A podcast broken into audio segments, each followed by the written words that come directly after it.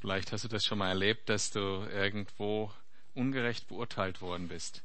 Du hast eine Klausur geschrieben und denkst, du hättest eine bessere Note verdient oder in einer mündlichen Prüfung oder eine Klassenarbeit oder sonst irgendwas im Leben, dass irgendjemand dir sagt, das, äh, dafür gebe ich dir eine schlechte Note.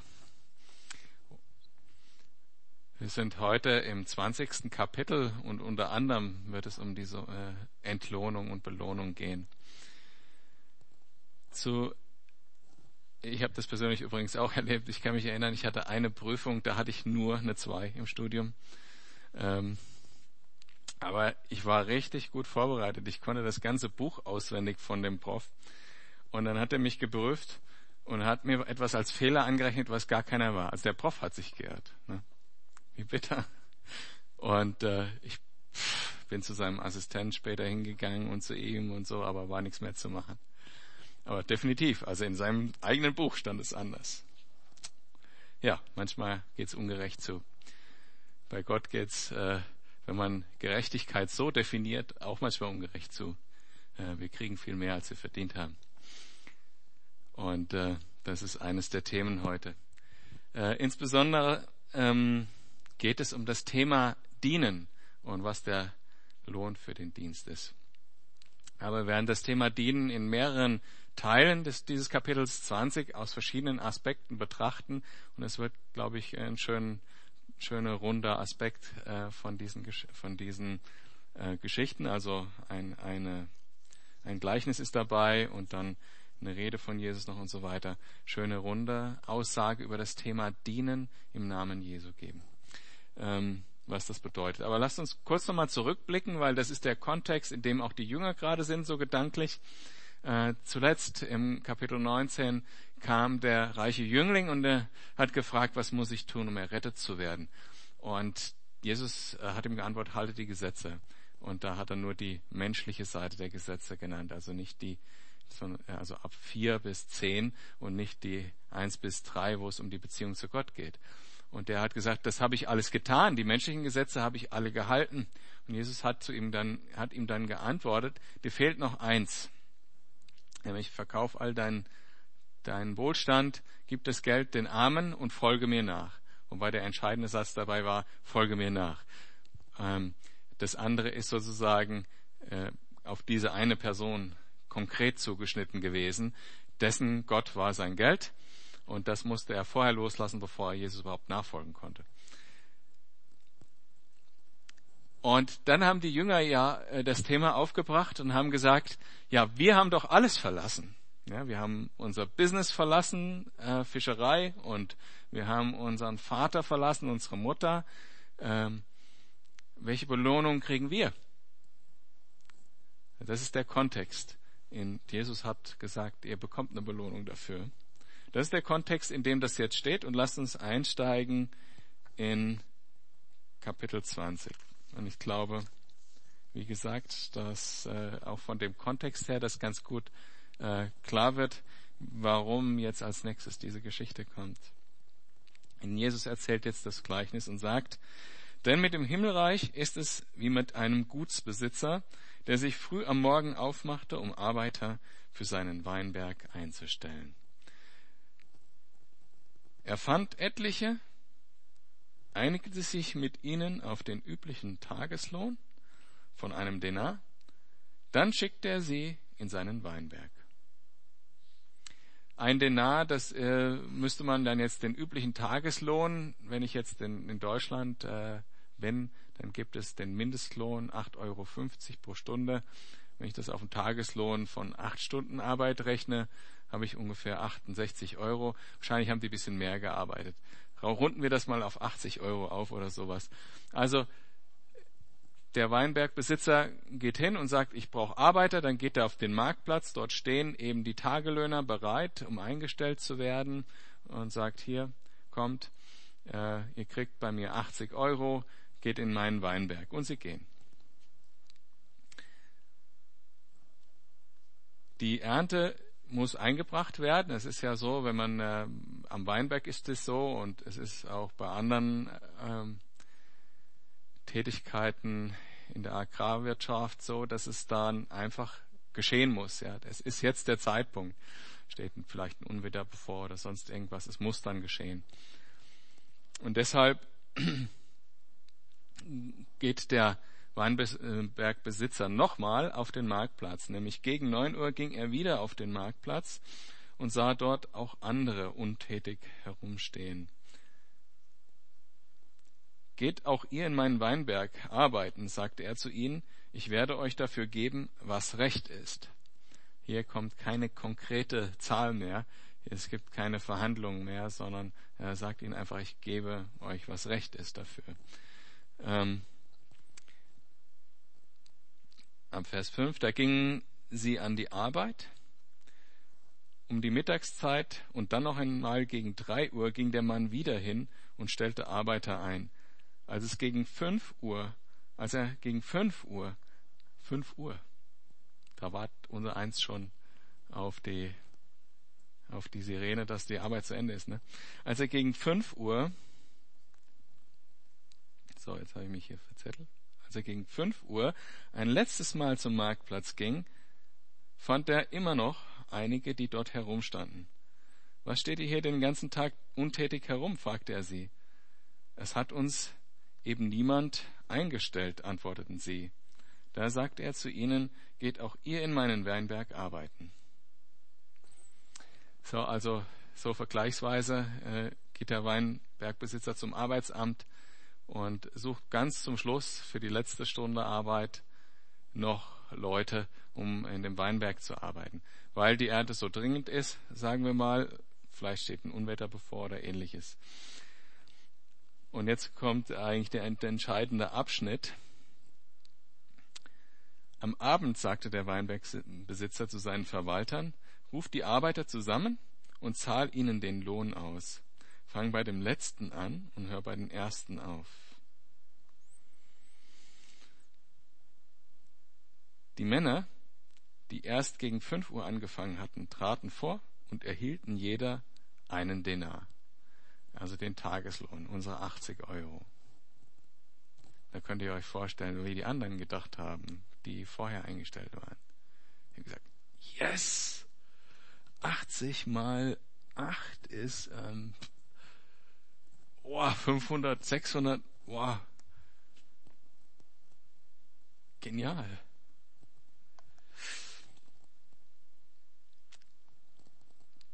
Als nun die ersten äh, okay, an die Reihe waren, da, ne, ne, ne, ne.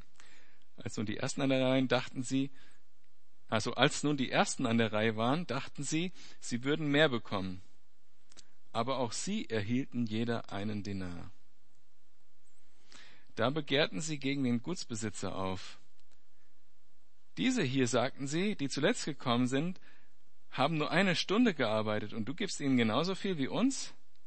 Dabei haben wir uns doch den ganzen Tag haben wir doch den ganzen Tag über schwer gearbeitet und die Hitze ertragen. Also zunächst mal können wir dieses Anliegen verstehen, oder? Also die denken sich, ja, das ist nicht gerecht. So würde man auch jetzt so aus natürliches menschliches Verständnis würde sagen, das ist nicht gerecht. Ja. Und so funktioniert auch unser Wirtschaftssystem nicht. Wer mehr Zeit gibt, kriegt auch mehr Geld. Aber der Gutsbesitzer sagte zu einem von ihnen, mein Freund, ich tue kein Unrecht. Hattest du dich nicht mit mir auf einen Denar geeinigt? Und der eine Denar war ja der übliche Tageslohn. Nimm dein Geld und geh. Ich will nun einmal den Letzteren hier genauso viel geben wie dir. Darf ich denn mit dem, was mir gehört, nicht tun, was ich will? Oder bist du neidisch, weil ich so gütig bin? Und nehmen wir noch mal ein Stück, gehen wir noch mal ein Stück zurück auf 5 Uhr. Da standen die noch immer untätig auf dem Markt herum. Und soll man sich jetzt nicht so vorstellen, die waren faul, sondern die waren arbeitslos. Die standen da und haben gewartet und waren verzweifelt, die konnten ihre Familie an dem Tag nicht ernähren die hatten Not, als sie da standen. Und als der Gutsbesitzer sie gefragt hat, warum steht ihr noch untätig herum, haben sie gesagt, ja, wir haben keine Arbeit gefunden. Und als dann diejenigen, die mehr gearbeitet haben, zu ihm gesagt haben, das ist aber ungerecht, antwortet er, warum bist du jetzt neidisch? Nur weil ich gütig bin, weil ich diesen Menschen das geben möchte, was sie brauchen heute zum Leben. Das ist der Kontext.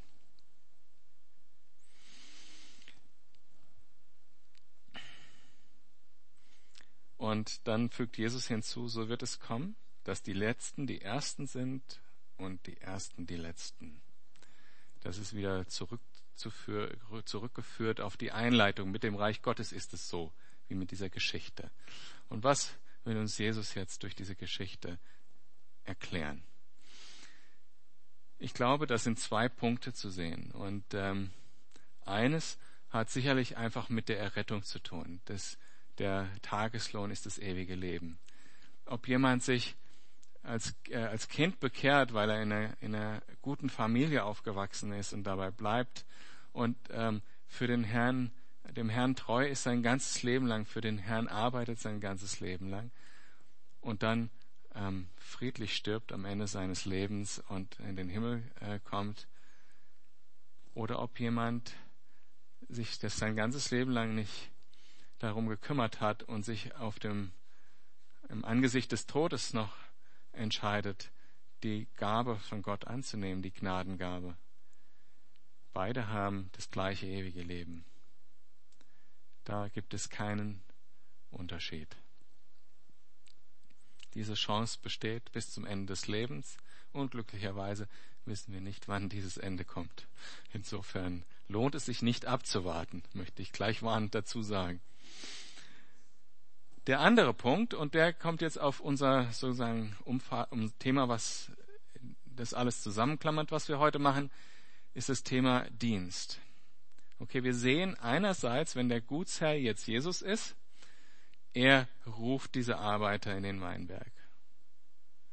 Das heißt, das Ganze fängt an, dass er sagt, komm in meinen Weinberg. Und das Entscheidende für die Arbeiter ist jetzt nicht, wie viel sie gearbeitet haben, weil der eine hat ja den Ruf bekommen, um neun Uhr anzufangen, der andere hat den Ruf bekommen, um, weiß nicht, wann sie angefangen haben, um sieben Uhr. Stand steht ja nur früh morgens. Und der letzte, der hat vielleicht den Ruf bekommen, um fünf Uhr anzufangen und zu arbeiten. Und so gibt es auch christliche Dienste, die ganz viel Arbeit bedeuten. Vielleicht zum Beispiel ein Gebetsdienst. Und es gibt christliche Dienste, die leichter sind, die mehr Spaß machen vielleicht oder die weniger Einsatz bedürfen. Und es gibt christliche Dienste, die haben eine Riesenwirkung, wie Billy Graham, durch den, äh, was weiß ich, wie viele Millionen Menschen äh, zum Glauben gekommen sind. Und es gibt Dienste, irgendeine kleine Kirche mit äh, zehn Mitgliedern oder sowas. Und jetzt ist die Frage, die Leute, die diesen Dienst machen, bekommen die unterschiedlichen Lohn? Und die Frage ist natürlich hier anders beantwortet. Jeder hat eine Berufung, also wird von Gott gerufen in den Weinberg. Und wenn er dieser Berufung, die er von Gott selber bekommen hat, von Jesus selber bekommen hat, wenn er dieser Berufung treu ist, und das ist das Stichwort, treu ist in dem, wie es ihm gegeben wurde, ob es nun neun Stunden sind, fünf Stunden, eine Stunde, treu ist in dem, zu dem er berufen war, dann wird er gleich belohnt.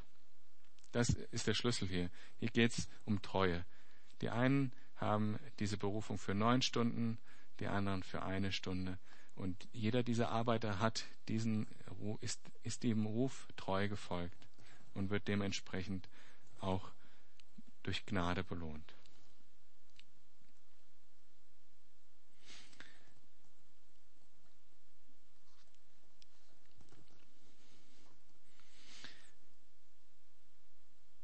Es geht weiter ab Vers 17.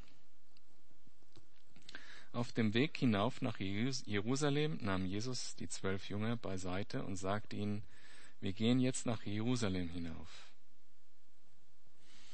hinaufgehen. Wenn es um äh, Jerusalem geht, dann ist immer die Formulierung in der Bibel verwendet, hinaufgehen. Und wir sind jetzt in der Situation, die ganzen Menschen, die dort oben von Galiläa runterkommen, äh, am Jordan entlang gelaufen sind, die kommen jetzt äh, bei Jericho vorbei. Und von dort ist es dann praktisch der Aufstieg auf die Berge. Also es ist tatsächlich geografisch auch Aufstieg von Jericho nach Jerusalem. Und wir befinden uns in, in einer Zeit, wo da viel los war. Wenn ihr euch erinnert, wir hatten das vor zwei Wochen schon mal. Die, äh, wir befinden uns ja kurz vor dem Passafest, also dem Zeitpunkt, an dem äh, Jesus gekreuzigt wurde. Und da waren viele Menschen unterwegs. Und da war eine ganz, ähm, das ist eine ganz besondere Stimmung gewesen. Die Familien sind als ganze Familien aufgebrochen. Keiner musste arbeiten, weil es ist ja so wie Ferien oder äh, ja, wie sagt man, Feiertage. Und alle haben sich auf den Weg gemacht nach Jerusalem, um dieses Fest gemeinsam zu feiern. Dieses Fest der Befreiung des Volkes Israel. Und das ist, war mit großer Freude, denn erstens äh, feiern sie die Segnung, die Gott ihnen gegeben hat, und zweitens erwarten sie, Gott zu begegnen. Das ist der Grund, warum sie da nach Jerusalem gehen, weil dort ist der Tempel. Dort ist die Gegenwart Gottes verheißen im Alten Testament. Das heißt, ich glaube, da gab es viel Gesang und Kinder, die drumhergesprungen sind, gespielt haben, äh, Gelächter, also gelöste Stimmung, Ferien halt, Ferienstimmung so. Und äh, auf dem Weg war einiges los. Und äh, Jesus muss jetzt die Jünger beiseite nehmen, um ihnen was sagen zu können, was die anderen nicht hören sollen. Wir gehen jetzt nach Jerusalem hinauf. Dort wird der Menschensohn in die Gewalt der führenden Priester und Schriftgelehrten gegeben. Sie werden ihn zum Tod verurteilen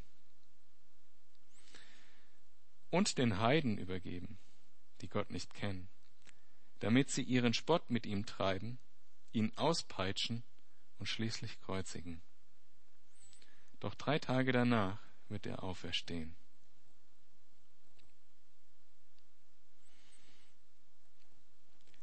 Jesus äh, kündigt jetzt zum dritten Mal an, was geschehen wird, wenn sie nach Jerusalem kommen. Und wie ihr bei den letzten zwei Malen schon gemerkt habt, bei den Jüngern fällt der Groschen einfach nicht. Sie hören immer nur bis dahin Kreuzigung und Tod. Sie hören die Auferstehung gar nicht. Da erinnern sie sich erst dran, als Jesus dann auferstanden ist. Ja, wenn sie dann sagen, ja, äh, hat er nicht gesagt, er würde am dritten Tag auferstehen? Und sie sind, sie weigern sich, das innerlich zu akzeptieren mit der Kreuzigung. Das ist nach wie vor so. Und ja, kann man kaum erklären. Also der Groschen fällt bei den Jüngern nicht. Das, aber das Bemerkenswerte an dieser Stelle hier ist, wie, also jetzt ungefähr zwei Wochen davor oder so, wie genau Jesus sagt, was dort passieren wird. Also einerseits sagt er, ähm, dass er in die Gewalt gegeben wird. Also Verrat. Also er wird übergeben werden von seinen eigenen Freunden.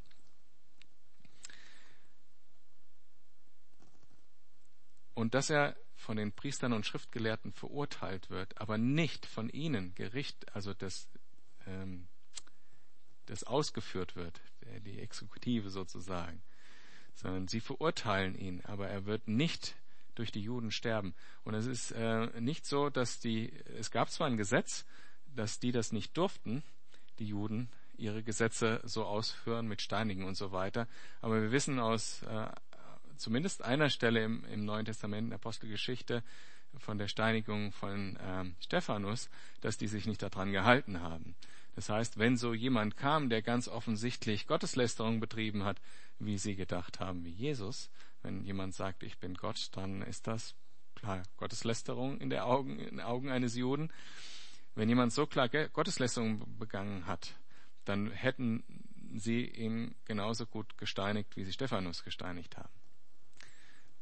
Und dennoch sagt er, also sie werden mich verurteilen, aber sie werden mich dann den Heiden übergeben, was ja dann auch geschehen ist. Und die werden ihren Spott mit ihm treiben und ihn auspeitschen. Und das Auspeitschen, das war eine besonders heftige Angelegenheit. Und zwar ging das mit einer besonderen Peitsche. Flagrum hieß das Ding. Das ist so eine, eine Lederpeitsche mit mehreren Enden, die so am, am unten so in mehrere Teile abzweigt und da, dort haben sie Scherben und Knochenstücke reingewoben und reingesteckt und haben dann das, äh, der, derjenigen, der ausgepeitscht wurde, so über einen Block gelegt, dass die Rückenhaut schön gespannt ist und dann ging es da drauf und hat praktisch äh, direkt schon beim ersten Schlag den halben Rücken aufgerissen. Und äh, nach jüdischem Gesetz waren 40 Schläge vorgesehen. Ähm, und die Römer, die haben es besonders gründlich gemeint. Das Ziel von so einem Auspeitschen war ähm, einerseits ein Bekenntnis aus jemandem herauszuquetschen, also dass er sagt, ja, ich bin schuldig, was natürlich Jesus nicht getan hat, sondern er hat es ausgehalten, weil er ist ja das Lamm Gottes, wie wir gesungen haben, das ohne Makel ans Kreuz geht der keine Sünde hatte. Der hatte nichts zu bekennen, Jesus. Und zum anderen hat das seine Bedeutung, weil ähm, zwei Dinge in, in der Vorhersagen, in der Prophetie und in der Interpretation dieses Geschehens im, später in den Briefen wichtig sind.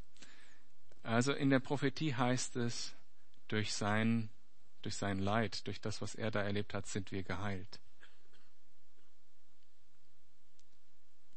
Weil er das ertragen hat, sind wir geheilt. Und an anderer Stelle heißt es in Psalm, dass er sein Leib nicht gebrochen wird, nicht zerbrochen wird, also keine Knochen gebrochen werden. Und deshalb gibt es dann immer so eine Kontroverse, wenn es ums Abendmahl geht, wenn man die einen Einsetzungsworte äh, liest, äh, wo der Herr gesagt hat, nehmt es mein Leib, der für euch gebrochen wurde. Damit ist nicht das gemeint, es hätte sonst gegen eine Prophetie äh, verstoßen, dass ein Knochen gebrochen wurde, sondern damit ist genau das gemeint, was hier geschehen ist, dass sein Leib zerfetzt wurde von diesen äh, Peitschenschleien.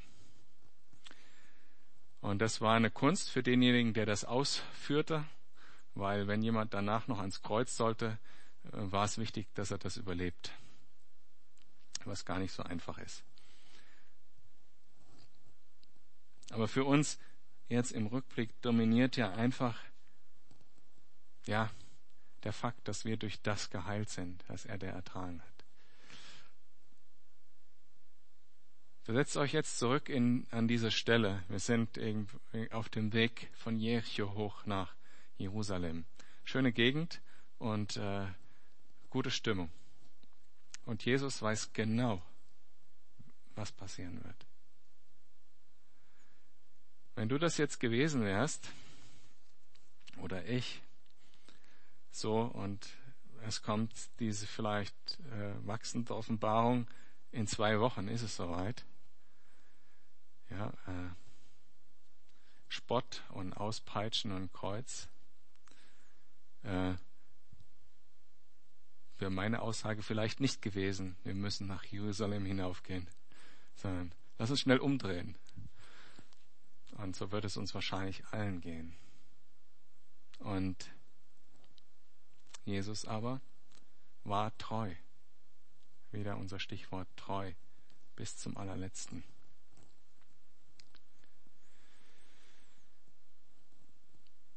Und er hat es gemacht für uns für dich und für mich.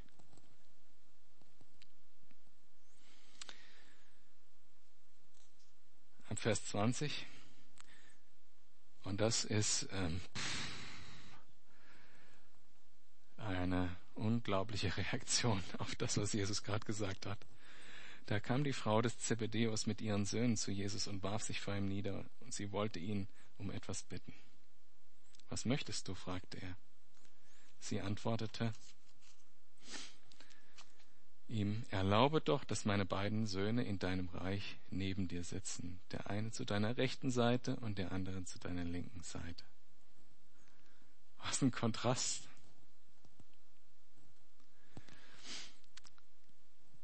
Unglaublich.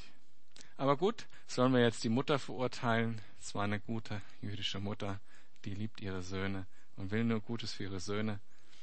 Und vermutlich war sie noch von den beiden angestiftet. So, die beiden Muttersöhnchen, eigentlich hießen sie ja Söhne des Donners, ne? Aber die beiden Muttersöhnchen haben gesagt, komm, geh, sprich du mal mit Jesus. Das hat wahrscheinlich mehr Erfolg. Wir trauen uns nicht so richtig. Aber stellt, versetzt euch auch in die Lage Jesu. Also, wenn er das gerade erzählt hat, was vor ihm liegt, und äh, dann kommt direkt danach, also die, das Wort da heißt, äh, da kam, also in dem Moment, direkt danach, kam die Mutter von den beiden und hat so eine Anfrage.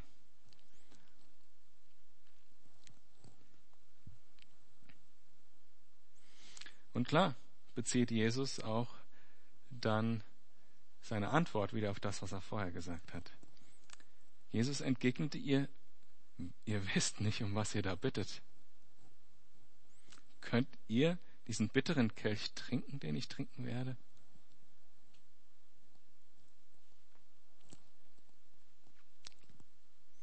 Und die beiden, frei nach Bob der Baumeister, das können wir.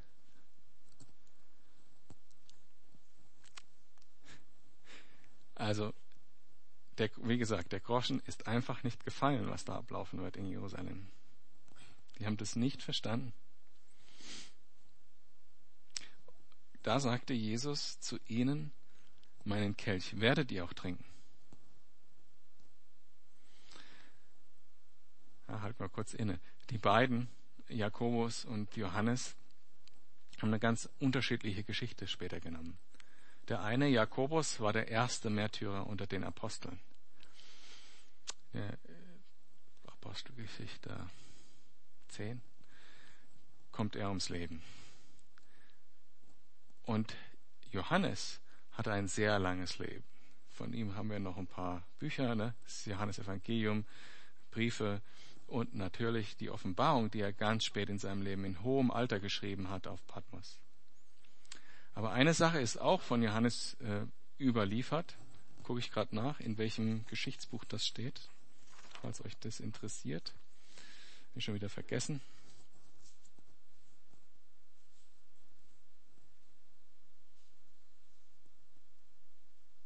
Äh, Tertullian der hat aufgeschrieben eine Geschichte über Johannes, äh, dass er in kochendes Öl geworfen wurde. Macht auch keinen Spaß. Aber überlebt hat durch ein Wunder. Also, falls das nicht nur eine Legende ist, das weiß man ja auch nicht so genau. Es steht ja nicht in der Bibel. Aber ähm, könnte sein. Und sicherlich hat er einiges ertragen müssen. Patmos war ja auch nicht eine Wahlheimat, sondern eine Verbannung. Auch er hat einen Kelch getrunken, aber den, zu dem er berufen war. Ein Dienst bis ins hohe Alter unter diesen Umständen, die das damals gehabt hat. Also beide hatten ihren Kelch zu trinken. Der eine, der, der erste Märtyrer war unter den Aposteln und der andere, der ein langes Leben im treuen Dienst hatte. Also das sagt er, ihr werdet zwar diesen Kelch trinken, meinen Kelch trinken, aber darüber zu verfügen, wer an meiner rechten und an meiner linken Seite sitzen wird, das steht nicht mir zu. Wer dort sitzen wird, das hat mein Vater bestimmt. Das finde ich auch eine sehr bemerkenswerte Aussage. Zum einen sehe ich darin, wie Jesus uns Vorbild ist in der Unterordnung unter Gott das ist jetzt so manchmal ein bisschen schwieriger Konstrukt, aber Jesus ist ja auf die Erde gekommen, ist Mensch geworden. Er hat ja sein göttliches Zuhause und seine göttlichen Rechte zurückgelassen im Himmel und ist Mensch geworden. Und in diesem Menschsein, was er hier gelebt hat, hat er uns als Vorbild vorgelebt, wie wir Gott gehorsam sein sollen. Und deshalb sagt er, das ist nicht meine Aufgabe, das zu bestimmen, sondern ich ordne mich Gott unter.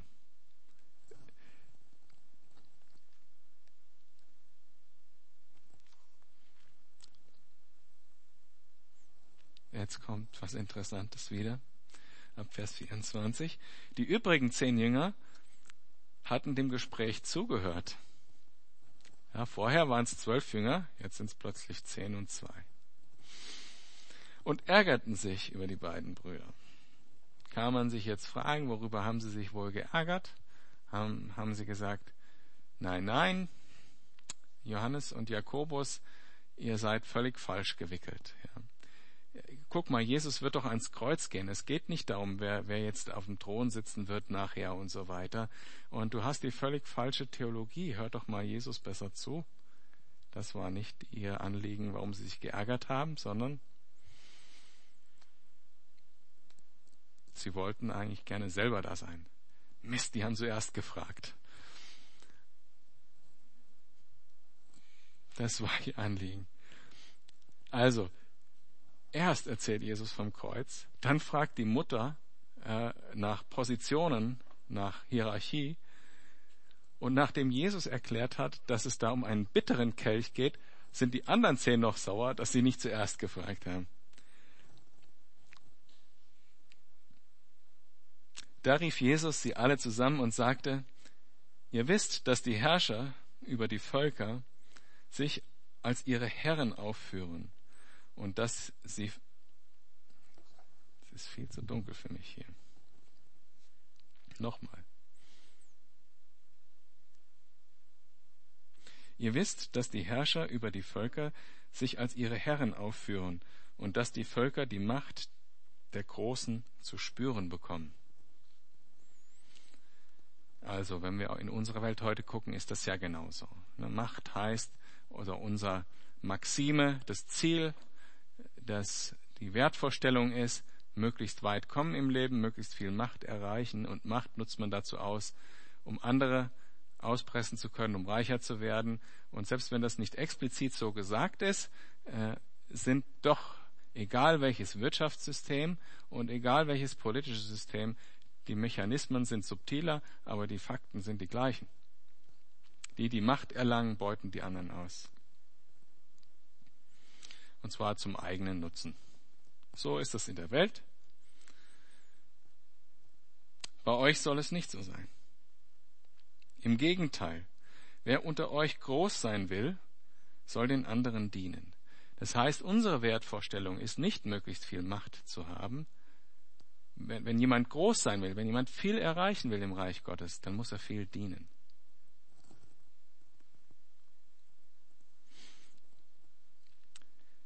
Wer unter euch der Erste sein will, soll zum Dienst an den anderen bereit sein. Denn auch der Menschensohn ist nicht gekommen, um zu, sich dienen zu lassen, sondern um zu dienen und sein Leben als Lösegeld für viele hinzugeben.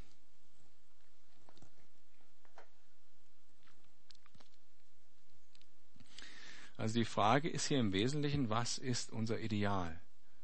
Was ist unsere Wertvorstellung, an derer wir unsere Handlungen orientieren? Was glauben wir, wie wir groß sind, sozusagen? Was, wie werden wir das, was wir wollen? Also so Zielvorstellung, Wertvorstellung. Ist unser Ideal, möglichst viel Macht und Geld zu bekommen? Oder ist unser Ideal, möglichst viel zu dienen? Oder genauer zu sagen, zu dienen wie ein Sklave, so wie Jesus das getan hat. Nämlich daran misst sich die Größe im Reich Gottes. Wenn das Reich Gottes in seiner ganzen Herrlichkeit kommt, dann werden wir überrascht sein, wer da welche Wertschätzung bekommt oder welche Belohnung bekommt. Es werden die Leute sein, die wir vielleicht nicht so auf dem Schirm hatten. Es kann vielleicht eine Oma sein, die ihr Enkelkind aufzieht und das treu getan hat, äh, das ganze Leben lang dieses Kind immer in Liebe betreut hat. Das kann sein jemand, der gebetet hat sein ganzes Leben lang für die Gemeinde, für das Reich Gottes, dass es kommt auf diese Welt. Sind nicht unbedingt die Dinge, die so sichtbar sind. Und manchmal hat man solche Leute vor Augen, die einen wahnsinnigen Dienst haben oder die irgendwas Tolles gemacht haben, irgendwas Tolles erlebt haben. Und möglicherweise sind die das nicht, die den besonderen Lohn bekommen, weil die ja auch schon Lohn hier für ihren Dienst bekommen haben, nämlich diese Aufmerksamkeit und diese Sichtbarkeit. Steht an anderer Stelle. Derjenige, der wirklich von Herzen sagen kann, ich kann treu dienen, uneigennützig, dem anderen zuliebe, im Namen Jesu, zu dem ich berufen bin, der ist ein wahrer Diener Jesu. Und der ist der, der hat Größe im Reich Gottes.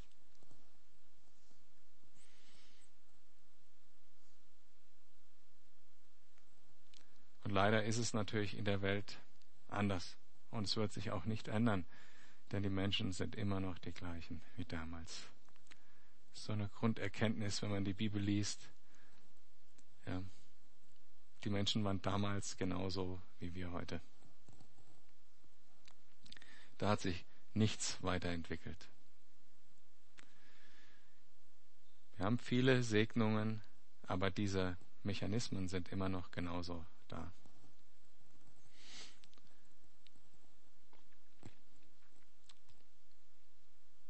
Und Jesus hat es wiederum vorgemacht. Er hat sich selber als Lösegeld gegeben er hat gedient bis ans bittere Ende sozusagen. Ab Vers 29.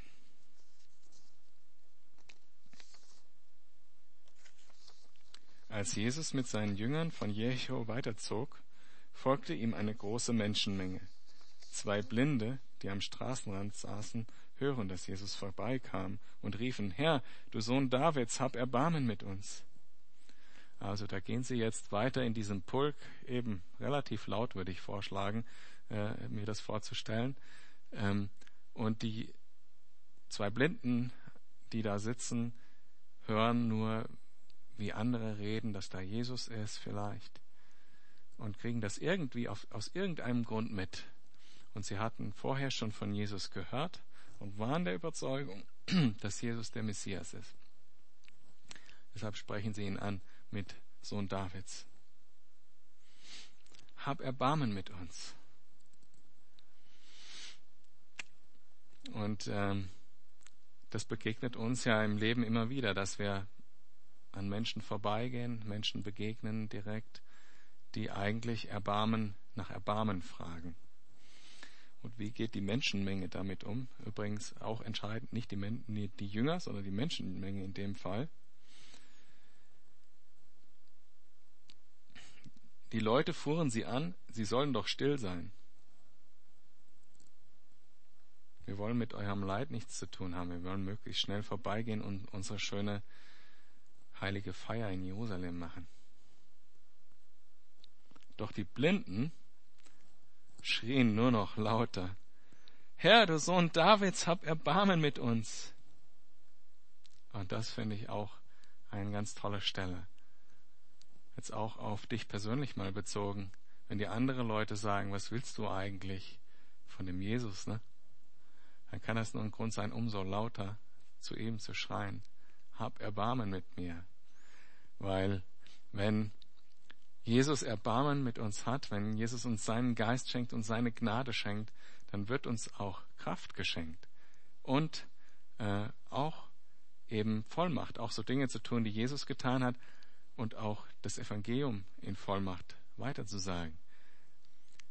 Und wenn es auch die Eltern sind oder die Freunde, die sagen, was willst du, ja, von Jesus, was willst du damit? ganz wie ein Kind einfach sagen, hab Erbarmen mit mir. Das ist der Weg, wie Gott wirkt. Und das sehen wir hier auch. Jesus blieb stehen und rief die beiden zu sich. Was möchtet ihr von mir? fragte er. Herr, antworteten sie, wir möchten ihn wieder sehen können. Da ergriff ihn tiefes Mitgefühl. Das ist übrigens ein Satz, was mir jetzt aufgefallen ist, den ich an ganz, ganz vielen Stellen jetzt gelesen habe. Ganz oft, also wir hatten mindestens drei oder vier Stellen vorher, wo es hieß, die sie brachten, äh, die ganze Menschenmenge war im Versammelt, sie brachten ihre Kranken und Jesus hatte Erbarmen und Mitgefühl und heilte sie. Also das war, was Jesus bewegt hat. Der hatte Mitgefühl mit den Leuten, die krank sind oder die ein Erbrechen hatten, ein Gebrechen hatten, sorry, und äh, und hat und hat sie hat sich ihrer angenommen. Ja. Er hatte, es ergriff ihn tiefes Mitgefühl. Er berührte ihre Augen und im selben Augenblick konnten sie sehen. Von da an folgten sie Jesus nach. Und das ist eher eine ungewöhnliche Reaktion. Die vielen, vielen, vielen, vielen Tausende von Menschen, die Jesus geheilt hat, von denen ist nicht berichtet, dass sie ihm nachgefolgt sind. Diese Zeichen und Wunder, alles gut und schön. Das ist kein Weg für Evangelisation. Das ist etwas, was wir einfach aus Mitgefühl tun. Wenn jemand krank zu uns kommt, für ihn zu beten und zu erwarten, dass Gott ihn heilt und, und wirklich im Glauben dahin zu gehen und es zu sehen, dass dieser Mensch geheilt wird, das ist einfach nur Mitgefühl. Gar nichts damit zu tun, ob die dann nachher Jesus nachfolgen oder nicht. Ist auch eine Sache, die hier sehr offensichtlich ist und wir werden irgendwann mal noch ein anderes Gleichnis hören, äh, wenn wir da hinkommen mal, äh, wo Jesus zehn äh, Leute heilt und nur einer zurückkommt, um Danke zu sagen. Dieses, äh, diese Geschichte ist deshalb aufgeschrieben, um genau diesen Zusammenhang aufzuzeigen, dass zwar viele Zeichen und Wunder geschehen können, aber dadurch werden nicht unbedingt Leute errettet. Und die Frage ist, was ist unser Fokus? Wollen wir, dass Leute errettet werden oder wollen wir, dass möglichst viel passiert? Ja, wie gesagt, aus Erbarmen mit dem richtigen Herzen, aus Liebe den Menschen gegenüber, ihnen diese Heilung zuzusprechen, ist perfekt, ist toll. Und ich wünsche mir, dass Jesus durch unsere Gemeinde einfach viel mehr tut in dieser Hinsicht. Aber das ist nicht das Hauptziel. Das Hauptziel ist, Gottes Wort auszusehen und Leute in, in sein Reich zu bringen. Weil was interessiert, ja, wie Jesus gesagt hat, was, was soll's, ja, wenn du mit einer Hand nur ins Reich Gottes kommst, ist besser als mit zwei Händen in, in die Hölle. Was soll's, wenn die Leute hier krank werden für eine Weile, äh, gesund werden für eine Weile und später wieder krank werden und sterben und in die Hölle kommen, haben wir nichts davon. Also der Fokus muss der richtige sein. Und dennoch, Jesus hat tiefes Mitgefühl und heilt. So, jetzt sind wir schon durchs Kapitel durch, aber ich wollte euch nochmal sozusagen dies, diese ganze Runde geben von dem, von diesen Geschichten, was es über Dienst sagt. Denn äh, die Maßstäbe für Dienst sind andere als unsere weltlichen Maßstäbe. Also wenn man jetzt äh, in, in Geschäft irgendwo arbeitet, wenn man da als groß gelten will, dann hat man andere Maßstäbe als im Reich Gottes. Zum einen haben wir gehört über die Belohnung, die abhängig ist von der Treue. Dass man das tut, wozu man berufen ist. Es Jesus, wo Jesus, und Jesus hat für jeden eine Berufung. Ich glaube, das haben wir in Kapitel 11 besprochen. Ähm, diese Berufung, die Gott für dich hat, der treu zu sein, das ist das Entscheidende im Dienst für Jesus. Dann das andere ist, es geht nicht darum zu leiten, es geht darum zu dienen. Und wahre Leiterschaft ist Dienerschaft. Das haben sogar manche, manche Managementmethoden mittlerweile verstanden. Dann ein ganz wichtiger Aspekt, der im Dienst schon leider, weil dort Menschen sind, manchmal eine Rolle spielt, ist Eifersucht. Die Eifersucht, die die zehn auf die zwei hatten. Oder die ähm, Arbeiter, die den ganzen Tag gearbeitet hatten, auf die, die nur eine Stunde gearbeitet hatten. Das ist totales Gift. Eifersucht auf diese Art und Weise führt zur Sünde. Muss man direkt bekennen und loslassen. Wenn man auf Gottes Gnadengabe eifersüchtig ist, die jemand anders hat, dann hat man das ganze System, das ganze Ding nicht verstanden. Es ist sowieso Gott, der schenkt. Und Gott schenkt sowieso viel mehr, als du und ich verdient haben. Und wie er dann wählt, was er wen machen lässt und welche Belohnung der dann vielleicht im Himmel dafür bekommt. Gott ist gerecht. Wir sind sowieso nicht gerecht. Unser unser Horizont ist viel zu äh, nicht. Wir haben den Horizont nicht, wie Gott ihn hat. Und ein anderer Punkt, der extrem wichtig ist für, für den Dienst, ohne den funktioniert Dienst nicht, ohne den kann man auch nicht berufen werden, so profan es klingt, man muss einfach zur Verfügung stehen.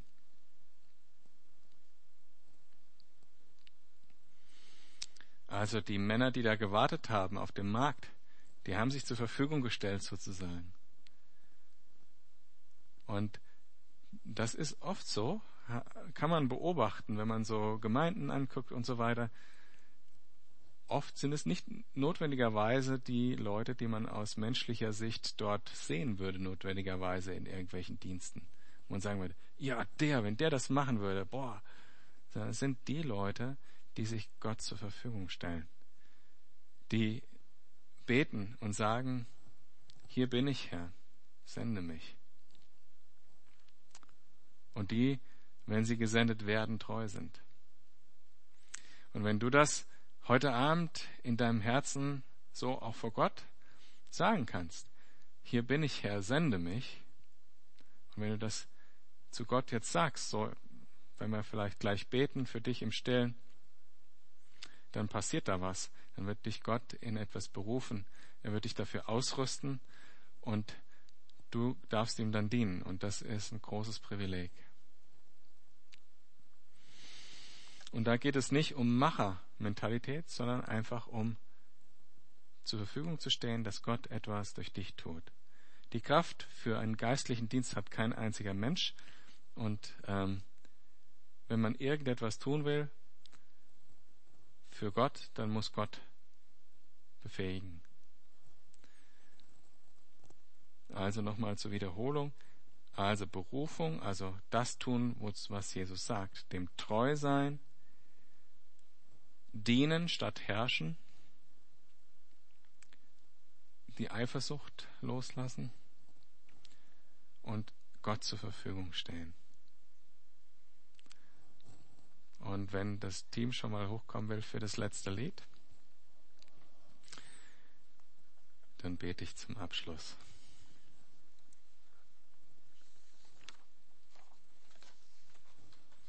Herr, ich danke dir für dein Wort, dass es uns so viel zu sagen hat, wie das Leben im Reich Gottes aussehen soll, wie du willst, dass wir leben, wie du willst, dass du durch uns Frucht bringen kannst, Herr. Ich danke dir auch einfach persönlich, dass du immer wieder mein, mich selber aus dem Weg nimmst und durch mich Dinge tust und dass ich deine Gnade darin auch erkennen kann. Und wenn du jetzt hier sitzt, dann möchte ich dir jetzt die Gelegenheit geben, mit mir zusammen das zu beten. Herr, hier bin ich, ich stehe dir zur Verfügung, sende mich.